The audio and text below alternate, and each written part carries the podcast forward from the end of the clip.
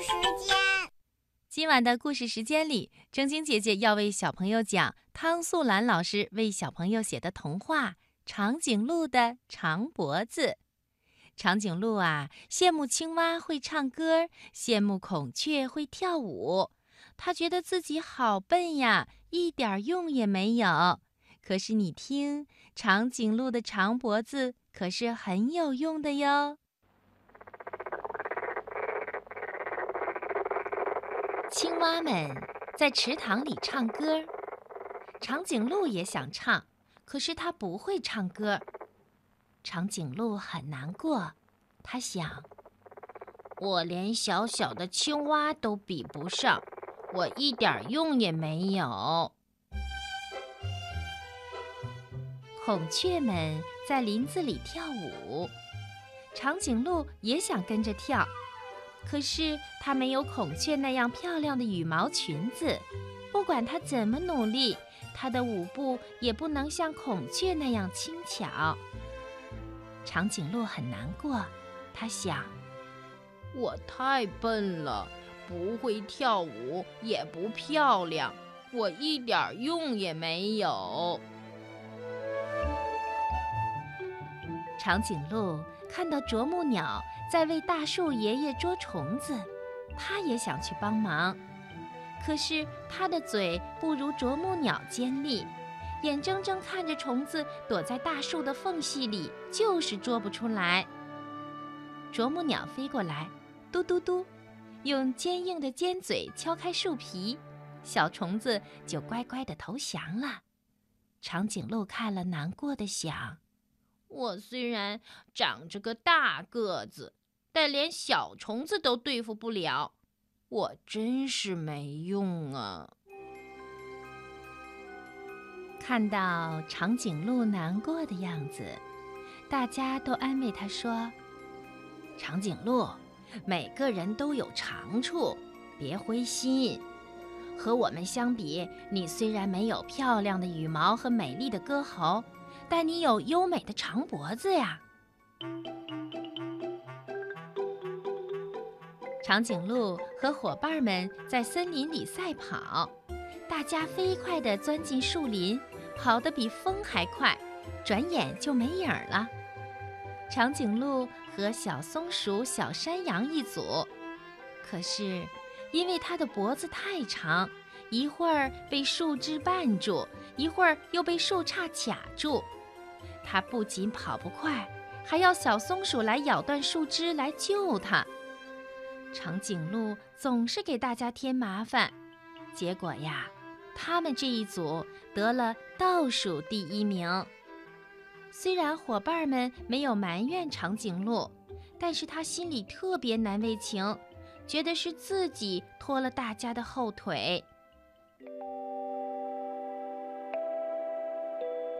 回到教室里，河马老师在给大家发试卷，进行期中考试。长颈鹿坐在最后排，但它的长脖子能一直伸到最前排小白兔的头上。小白兔可是班上成绩最好的学生。河马老师怀疑长颈鹿偷看，严厉地批评长颈鹿说：“考试的时候不许偷看。”长颈鹿委屈地哭了，因为它真的没有偷看，只是它的脖子太长了，不往前伸就得顶到天花板上，这是没有办法的事情啊。长颈鹿伤心地想：“嗯，我的长脖子总是给我惹麻烦，我真希望没有这样一个长脖子。”长颈鹿一点儿也不快乐，因为他认为自己是森林里最没有用处的动物。他不敢和朋友们一起玩，也很少和他们做游戏。他每天低着头想着自己的心事。他认为大家都不会再喜欢他了，不会和他做朋友了。直到有一天，这一天。森林大厦着火了，大家都围着大厦，不知如何是好。因为松鼠妈妈的孩子们还在高高的楼上没有跑出来，他们都吓坏了，趴在窗台上一动也不敢动。这时候，长颈鹿跑来了，它伸长脖子，脑袋刚好够到窗台上。因为长颈鹿是森林里最高的动物啊。小松鼠们就抱着长颈鹿的脖子，像滑滑梯似的，安全地离开了火海。啊，大家多高兴呀！长颈鹿呢，它更高兴。有一天，森林里下起了大雨，冲走了小河上的独木桥。放学的时候，住在河对岸的小白兔回不了家。怎么办呢？这时候，长颈鹿想出了一个好办法，它朝河对岸伸出长脖子。啊，一座多么漂亮的桥啊！小兔子踩着长颈鹿的脖子，一跳一跳过桥去。有一天。森林里举行大游行，演员们在大街上表演节目，黑兔魔术师变戏法，黄鹂歌唱家唱歌，狮子们边滚着绣球边跳舞，节目非常精彩。动物们在大街上挤了里三层外三层，小个子的动物们踮起脚尖使劲蹦高，也看不到节目。他们急得团团转。这时候，长颈鹿来了。长颈鹿站在最外面，也能把里面的表演看得清清楚楚。长颈鹿让小兔子们坐在它的背上，让松鼠们抱着它的脖子爬到头顶上，还让小老鼠、小狐狸、小青蛙都爬上来。这样，小个子的动物和长颈鹿一样，都看到了节目。